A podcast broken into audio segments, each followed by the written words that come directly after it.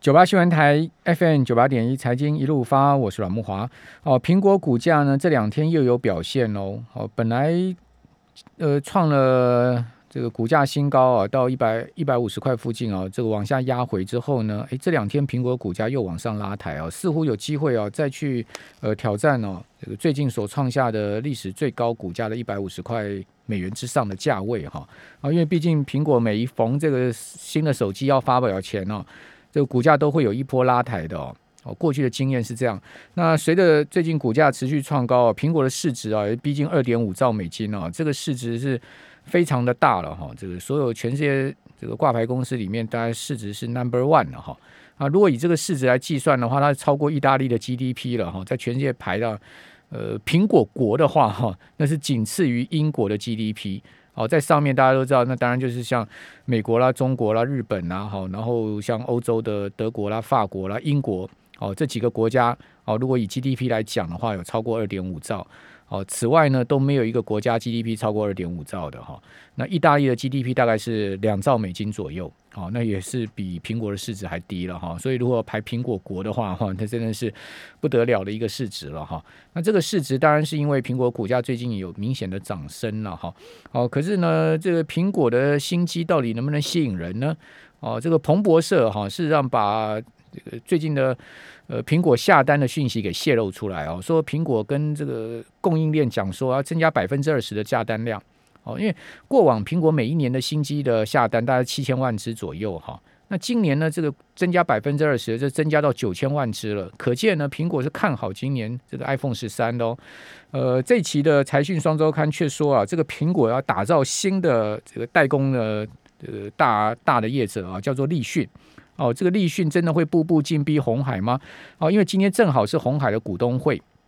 哦，我们赶快来请教呃财讯双周刊的这篇的作者哈，副总编辑林宏达，宏达你好。呃，莫晚好，各位听众朋友大家好。好，那当然我刚看到股东会上面刘安伟董事长有针对这个郑州大水的问题，哦，跟各位呃就是说各跟股东报告嘛哈。对。呃，这个郑州大水真的没有影响到红海的这个代工厂吗？这次看应该主要就是在这附近，然后在这个地铁附近灾情比较严重。那当然，刘安伟他可能是说，哎，我们这个备货啊，或者是这个生产的厂区，哦，可能是比较有一些应变计划可以接上去啊。但是郑州，我想这个水的严状况是是蛮严重的。嗯，好。那刘阳伟是说，目前红海全球专利核准数量已经达到九点一八万件哈，呃，红海正从劳力密集转向脑力密集的方向迈进，好，同时也会利用红海的影响力，将 ESG 呢推广到整个供应链。当然，呃，今年的股东会其实很快就散会了，三十八分钟，也写下近年来最快。股东会的记录，我记得往年，呃，如果是郭郭董主持红海股东会的话，那都是一个超级长的股东会，对不对？哦，那是马拉松的，长达长达一整天的，中午吃便当的这种股东会，对不对？那为什么刘阳伟主持股东会呢？这这么快速就四十分钟不到就结束了呢？今天我有去哦，今天我有去。你今天有去？然后它其实分好几个场地，在土城是吗？对，所以你呢，你在 A 场地，你不知道 B 场地发生什么事。然后这个主场地是还是在顶楼的这个大会议室嘛？OK，那那里基本上是没有参加者，全部用转播的。好好，哎，但是今年这么，因为红海是个非常巨大的公司哦，这么短其实也是出乎我的意料，因为。发言的人称确实是比较少，没什么股东问问题就对了。对，但是我觉得相对于其他公司啊，比如说伟创，哎，他还是在会后他有开一个记者会，对，哦，像这个联发科啊，他他都全程的转播。我觉得好像这个嗯，红海的声音好像少了一点为什么？为什么？一定有原因啊。对，因为我其实这一次写这篇，我觉得最关键的一个数字哦，我今天也拿到了红海的年报，嗯，它里面写哦，今年第一季的时候，单一客户占它整体营收是到了五十七个 percent 哦，就苹果嘛，对呀，那各位想这个转到车是很重要，问题是一个塑造元的帝国，我究竟未来的成长要拿什么东西来填补这个 iPhone 时代后后 iPhone 时代的这个成长的动能哦？这是红海面临最重要的一个问题。嗯嗯嗯。那但是你说车单一的车，那现在车还在萌芽阶段，哦，很多是比如说新创的车厂，哦，那那大的车厂什么时候这个东西真的能够带进营收，是大量的营收、稳定的营收，那这是一个大的考验。好，那呃，最近在手机业界有几个事情值得注意。第一个呢，就是呃，小米呢，今年它的第二季哈，这个全球市占哈，呃，跟成长是很明显的超过苹果了。所以说，小米如果以今年第二季它的这个全球市占来讲，它是仅次于三星啊，变成是手机二哥了。这是一个，等一下我们可能会谈到的哈。另外呢，就是。呃，我看到你这篇写到说，苹果打造新的挑战者立讯这家公司，实际上立讯不是一个新的名词，新的公司。对，哦，之前呢，伟创卖场啦，然后呢，甚至呃，这个可成卖场啦，其实都都都传跟立讯有关嘛。对，但是我自己这次我仔细再去看哦，这次包括伟创的法说会，我也去问问题，嗯，就说，哎，你们持有这么多立讯的股票以后要怎么处理？他就说，第一个。我们跟立讯确实有很多的合作，嗯嗯，啊，第二个就是这个股票呢，到了它的满足点的时候呢，它才会出脱。那意思就是说，其实当初在苹果的要求之下，这个和硕跟红海，不是跟和硕跟伟创啊，把他们的资源一部分的都给了这个立讯，哦，是用打群架的模式，要再打造另外一个挑战者来挑战红海的这个 iPhone 组装的独霸地位。嗯嗯，那为什么苹果要这样做呢？因为你知道去年为什么这个疫情之下啊，这个呃红海的这个营收先蹲后跳？嗯，因为而且去年记不记得 iPhone 还分两次卖？对，哦，开卖分好几次。对，以苹果这种巨型的厂商哦，竟然会出现供货不顺哦，嗯，这是很少发生的事情。那所以他你的意思说，他去年开卖两次是因为供货不顺嘛？对，因为我们的理解是，其实制造有点问题。嗯。那制造有点问题，那就是供应商有点要调整啦。嗯所以你就看到，其实去年这个利这个苹果就大手笔的去调整了它的供应商的组成。嗯，那呃，你的意思是说，是因为这样子，所以才要把立讯拉起来吗？就是去年红海好的原因，就是其他的其他的竞争厂商做不出来。嗯，那这单呢，苹果紧急把这些单赶快就给红海，就立讯做不出来就对了。呃，不，不是，你要我说是谁就对了。那那就是只是除了立讯以外，就是就是另外一家啦。呃，对，就其他厂商做不出来。合差。呃，这个这个苹果是苹果会说了哈。那反正呢，其他人做不出来，所以你看紧急去调度这个，由由红海去支援。所以你看红海的营收就后面下半年哇，是拼命的往上涨。嗯，所以合差的营收就明显下来嘛。对，这个你去比较就会发现。对，这。那问题是，将来如果要转单给立讯的话，那那红海的营收不是也要明显掉下来吗？所以这一次就关第一个关键啦。这次 iPhone 十三是 iPhone 十三 Pro 给给了这个新的挑战者。一般来讲，新的挑战者小弟都是先从便宜的开始做起。哦，这个把 Pro 就直接给立讯了。对，因为 Pro 也比较贵，也比较会分的比较好嘛。哦，等于给一个比较肥的饼啊，给给他。哎，如果 Pro 会做的话，那最。卖最好，去年卖最好叫 Pro Max。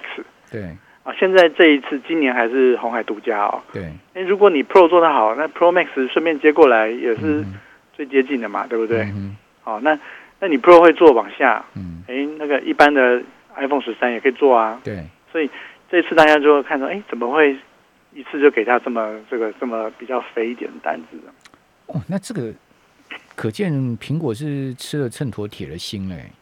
就是要把红海的供应链给砍掉，哎，没有了，它一般都是平衡啊。对啊，就是说它是平衡没有错，但是呢，它要砍掉很多的量，哎，对不对？就是要分。这次我们有估计哦，里面整个 iPhone 里面大概七到八趴哦，嗯嗯，要整个市场是会给立讯的。而且立讯起来很快，他去年是没有做组装哦，对不对？他只做零组件哦。对。那今年就直接跳到一年的时间买了伟创的厂，就直接跳到组装，这是非常快速嘞。那没有，以前有那个 AirPods。还有 Apple Watch，对啊，可是不是手机啊。对啊，对啊，但是你要知道，像 Apple Watch 以前就是其他台厂觉得做了不赚钱，或者是太复杂、良率不好的，嗯嗯，结果苹果就拿来试立讯嘛。那立讯觉得哎，让苹果可以买单，嗯，那就一路这样攻上来啦。所以这，所以我们才会这次特别又要关注这件事，因为 iPhone 的季节要到了。所以你你你刚刚讲说，今年苹果假设说今年是九千万只，其中呢大概七到八趴是给立讯。对，哦，那这个量也呃也也不小了，对不对？那你就看，其实和硕跟这个伟创现在都持有了，跟他是合资或者是持有他的股票，等于是个联军啊。嗯，如果这个立讯起来了，那这两家都会分到利润啊。但是做庄的人就换了，嗯嗯，就换成立讯做庄。好，那你觉得这个大势的移转，这个时间要多多久给红海？去做准备，或者说做做这个确保江山的动作呢？我觉得哦，其实开始会有蚕食哦，就是为什么我觉得今年的股东会开的比较短哦，就觉得嗯少了一点什么，因为你今天在一个占公司五十七趴的这个这么大的营收的本体事业，其实就比较没有今天就比较没有谈到嘛，哦，嗯那完全没有讲到 iPhone 哦，没有讲到苹果哈、对，但是对公司是最重要的一个事业嘛，对不对？嗯嗯。那我们去采访分析师，他就讲了立讯的蓝图了哦。嗯，我之前拿下了 AirPods 跟那个 Apple Watch，对，然后呢，接下来顺势布局了这么久，联合其他竞争者的力量，今年终于打开了大门，iPhone 拿下来了。嗯嗯，这个它是做什么？就是说我可以做装了，做装呢，就是说，哎，里面 iPhone 的以后的所有的这个零组件，嗯然后我用什么？苹果要设计新的 iPhone 的时候，哎，这个零件用谁的嗯？哎，要考要尊重一下组装厂的意见嘛。当然哎，，可以做装哇！机壳你知道，我们可成以前这个机壳哦，嗯是四五成的这个毛利哎，嗯哼，它不是真正的重点哦，今年只是开头，嗯明年如果攻进了这个呃这个供那个机壳的供应链啊，那才是大赚的开始啊。嗯，所以他说重点是明年如果说这个立讯攻进的机壳供应链，其实红海底下是红准嘛，对，在做机壳嘛，那哦，那这竞争就开始了。那那这个头就大了，对不对？对，好，那你要记得，另外可成也被蓝思拿去了，对啊，没错啊，对，好这个可成的泰州厂是卖给蓝思嘛？一年获利几百亿的生意啊。对啊，那这当然，我我想当时可成呃洪董会卖这个厂，其实也也是在红海的呃这个这个苹果的受益之下嘛，跟伟创是一样的 story 嘛。好，那呃这个苹果 iPhone 手机中国生产在地化哈是一个不可挡的趋势啊，后面还会怎么样的一个进展？我们这边先休息一下，等下回到节目现场。九八新闻台 FM 九八点一财经一路发，我是阮木华。我们今天访问是财讯双周刊的副总编辑林宏达哈。那这个立讯呢，到底是一家什么公司哦？为什么这么厉害？好，可以这个持续的这个抢占这个苹果的地盘呢、那大家要知道，能做苹果的生意，那非同这个小可啊，不是一般这个小厂可以做苹果生意的哈。这个苹果是非常难缠的客户了哈。好，那立讯这家公司，我们先来看它股价哈。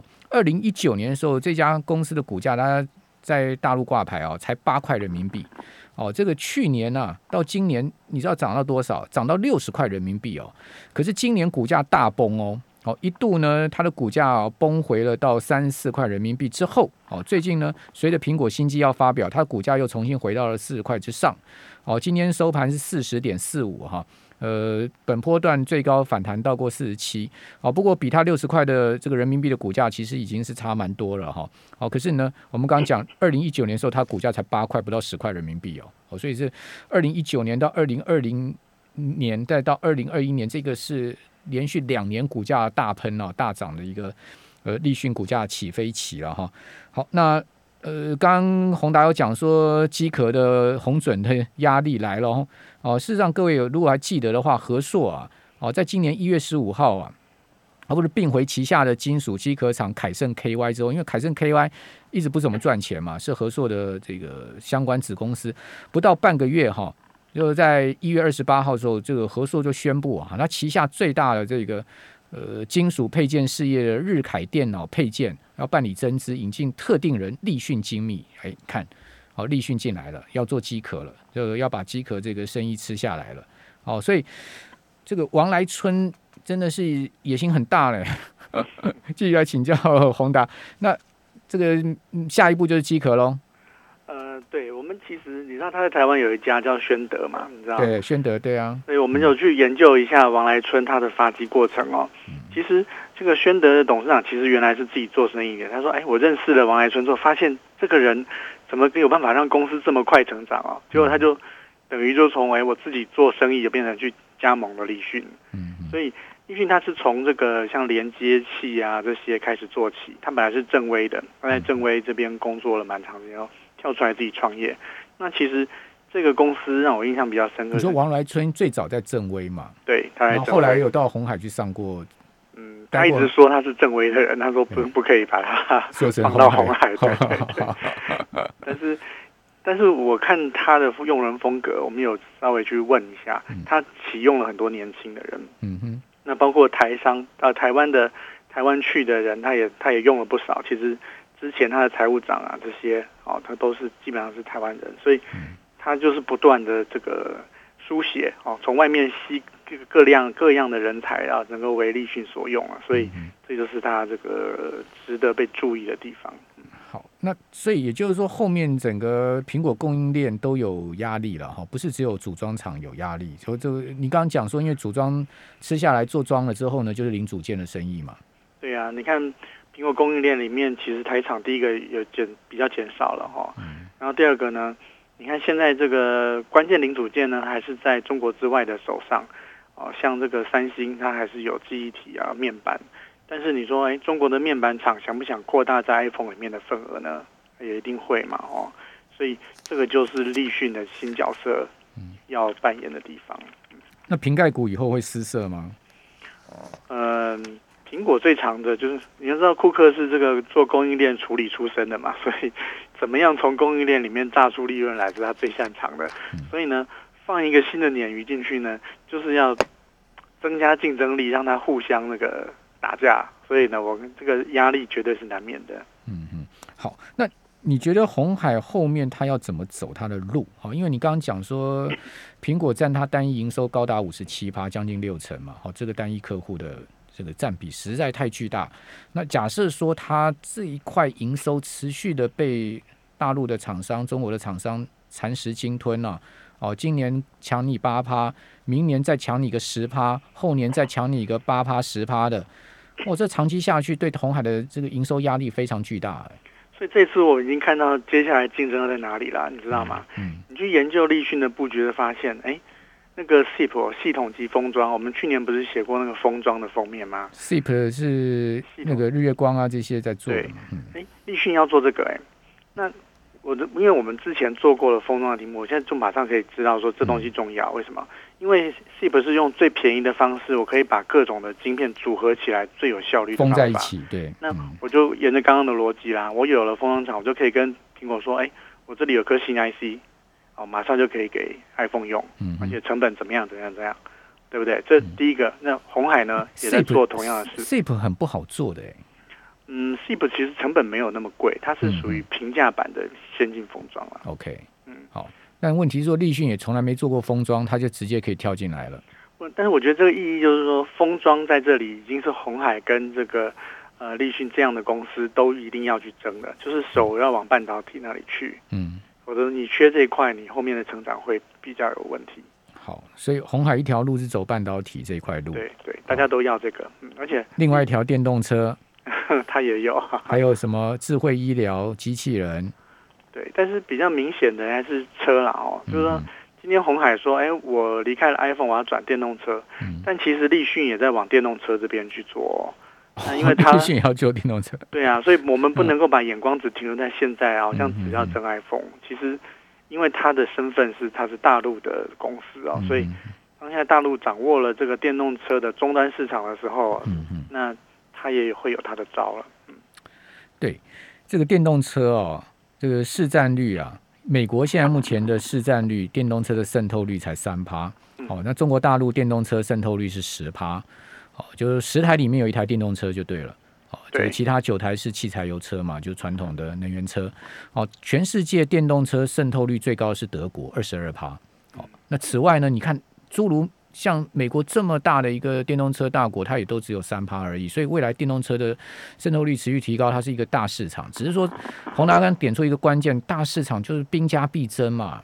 对。那你红海要怎么去争这块市场呢？这个你你的看法就是说，红海真的能在这块市场争出一片天来吗？我想这个已经不是能不能争出一片天了，就是没有人能够错过，你没有选择。嗯。因为我还是回到那个问题，你拿什么来填 iPhone 创造出来的？上兆的营收，嗯，对不对？那以前是说烦恼说不知道下一个杀手机用在哪里，现在全世界都很清楚了，就是汽车啊，对不对？一台车的这个价钱，它的附加价值是足以抵挡的。那但是现在就是，其实让我想到很很像是 iPhone 推刚开始前几年的时候那个那个状况，很多人都在压着划水。我相信现在最有价值的电动车的台厂一定也还没有浮上水面，因为你如果真的打进去了。你不会随便让别人知道你在做这个。嗯嗯嗯，好，那呃，M I H 这个大联盟现在目前的进度如何呢？今天的法说会里面有谈哦，就是说 像它这个在今年下半年在台湾就会有这个红海的电动的巴士啊在上路了。那跟一些新创的公司，像美国的 Fisker 这边有合作，然后跟这个大陆的吉利汽车会有一些合资的公司。那就是说它的基本架构也都出来了。那最近的最新的就是呃荣碳的这个呃红海的团队已经进驻了。那简一斌他出任董事长嘛，嗯那他们现在是消息就是说，哎，红海想要用荣泰来做一些电池的零组件。嗯，他最近不是才去买了一家电池的公司吗？嗯，对呀，但一台车需要很多技术啊，现在在拼图阶段。好，所以他先要推的是电动巴士啊。嗯，对，因为巴士其实也是蛮有市场的，它是固定固定行走路线嘛。嗯，我就你就说服公家单位编预算，应该有，我记得有相关的计划是要要做电动巴士，那这个就比较有量，然后也比较容易推这样。好，那台厂现在目前苹果供应链剩下来还有竞争力哦，这个入场拿不去的生意有哪一些呢？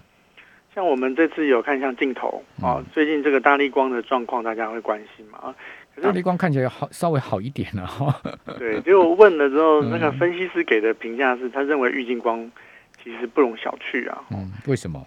那因为他说，我就问说，哎，那这个 ARV 啊，接下来会不会大力光又拿出新的杀手级武器来？结果那个分析师是告诉我说，他他的了解啦，大力光其实在 ARV 啊这边投入比较少，反而是玉金光有一些投入。那玉金光过去都是做前镜头、主镜头，他做不到，那个比较难。但是现在主镜头他也拿到了，因为说实在话，他就是很像当初的立讯，他是苹果扶植起来要来跟这个大力光分庭抗礼的。那大力光去那个并了先进光要进入车用，你觉得有机会吗？